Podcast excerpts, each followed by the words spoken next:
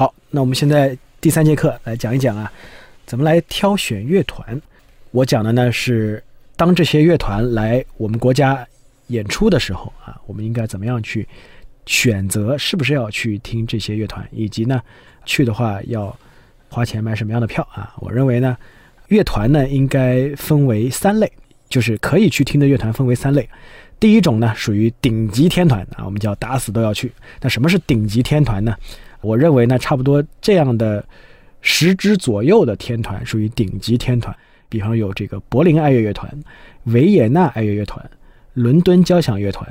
比方说上次在二月份，我就去听了伦敦交响乐团来国家大剧院的演奏啊，简直是让我非常非常震撼啊！我还是专门从上海来北京听的，就而且国家大剧院那个厅啊，那个音响效果其实相当一般啊，在这样的情况下，伦敦交响还能拉出这么爆棚的效果啊，所以说是非常的。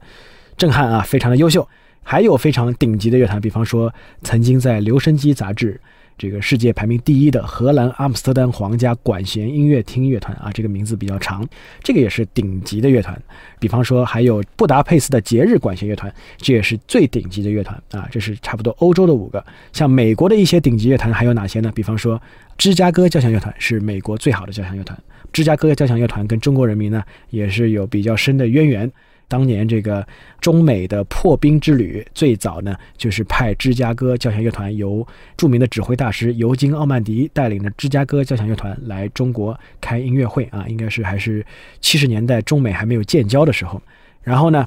啊，美国还有比较著名的是纽约爱乐乐团啊，我之前在纽约的。卡内基音乐厅听过一次纽约爱乐乐团的现场演奏啊，也是非常的震撼。其他的比较出名的可能还有费城交响乐团、波士顿交响乐团等等，这些都是属于顶级天团，是第一线的乐团，是我们说打死都要去。如果有的卖的话，最好买最贵的票，这个是非常值、非常值的。就是当你这个经济比较允许的情况下，你想，但是最贵的票大概也就是一千多块钱。这个一千多块钱呢，可能。完全没有周杰伦啊、陈奕迅啊、五月天啊这些流行歌手在一个体育馆里开的音乐会贵，包括上次王菲开音乐会，据说要一万块钱一张票啊，我觉得这是非常过分的啊，这个卖不出去也非常正常。所以说，相比之下呢，我认为这些顶级天团，你花一千多块钱去听一场两个多小时的音乐会是非常值、非常值的。那好，这是最高一层次的乐团。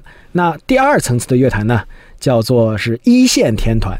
一线天团呢，我们说不打死也要去，打死就不去了。就是你还是要看一下价格的啊。如果你一搜啊，发现这个价格太贵，就算了。就这一类的这个一线团，比方说呃，有德国的北德广播交响乐团啊，这个英国的 BBC 广播交响乐团，维也纳交响乐团，记住是维也纳交响乐团，不是维也纳爱乐。然后还有就是柏林交响乐团，而不是柏林爱乐等等，这些都是属于一线天团。就是属于不像柏林爱乐、维也纳爱乐这样的顶级啊。当然了，我们刚才划到顶级天团里的，比方说费城交响啊、波士顿交响啊这些，我觉得其实它也有掉下来、掉到第二层的这个危险。这个就看他们的指挥是谁，这个很重要啊。还有比方说日本的 NHK 交响乐团，也是亚洲最优秀的交响乐团之一啊。这这都属于一线天团，我觉得还是要看一看价格的。然后呢？第三类呢，就是都不属于上面这两个范畴的，也不是顶级天团，也不是一线天团。那这个时候要不要去听呢？我觉得主要是看几个因素啊，一个是如果是有独奏曲目，那么就要看跟他们合作的独奏家是谁。如果是非常优秀的独奏家，是你喜欢的独奏家，我觉得还是值得去的。第二的话呢，就是他们的曲目演的是什么。如果是你熟悉的、喜欢的、特别热爱的曲目，我觉得也有。去听的价值，但是呢，如果恰恰是一个不那么好的团儿，你去听你特别热爱的曲目的话，也有你热爱的曲目被糟蹋的这个危险啊。所以说，这个是要去评估一下的。所以说呢，这个曲目是非常非常重要的啊。所以说呢，有些乐团吧，我们说他就是没有自知之明啊。你你说你来我国演奏。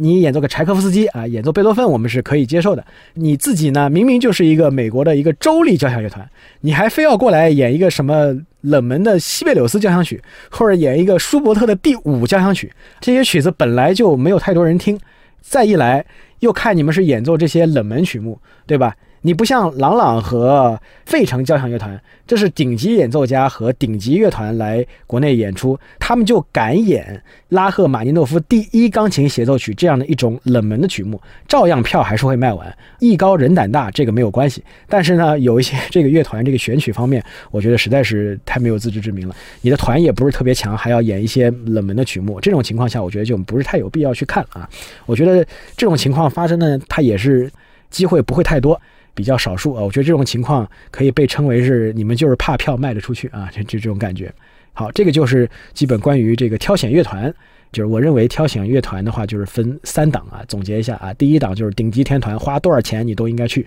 第二的话就是说，如果一线天团你觉得这个钱呢有点贵，我觉得就不一定是太值得去听了。第三种的话就是不是那么优秀的乐团呢，我们要一定是去选择曲目。就是挑曲目、挑独奏家、挑指挥家，来对这个乐团进行演奏。然后我觉得我再怎么强调也不过分的，就是如果我上面说的顶级天团——柏林爱乐，顶级中的顶级，柏林爱乐、维也纳爱乐、伦敦交响和这个荷兰阿姆斯特丹皇家管弦乐团这四个团之一，要是来了，真的是花多少钱黄牛票都应该去听，因为他们来一次中国真的是太难得了。柏林爱乐乐团上一次来亚洲巡演，来了北京、上海和香港，是二零零五年上一次，再上一次就是七十年代，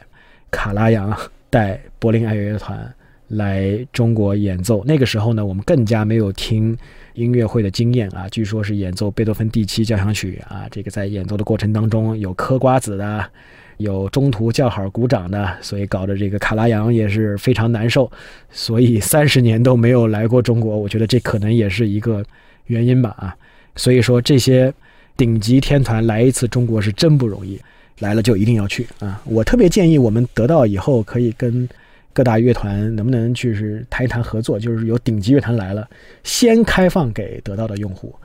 开放给得到的用户买一批票啊！我觉得我们这儿的用户就是是听过我节目的嘛，肯定是特别懂礼仪的，并且这个非常有消费能力的，我觉得是最合适的一批观众啊！所以说，强烈建议得到去跟各大院线们谈一谈合作。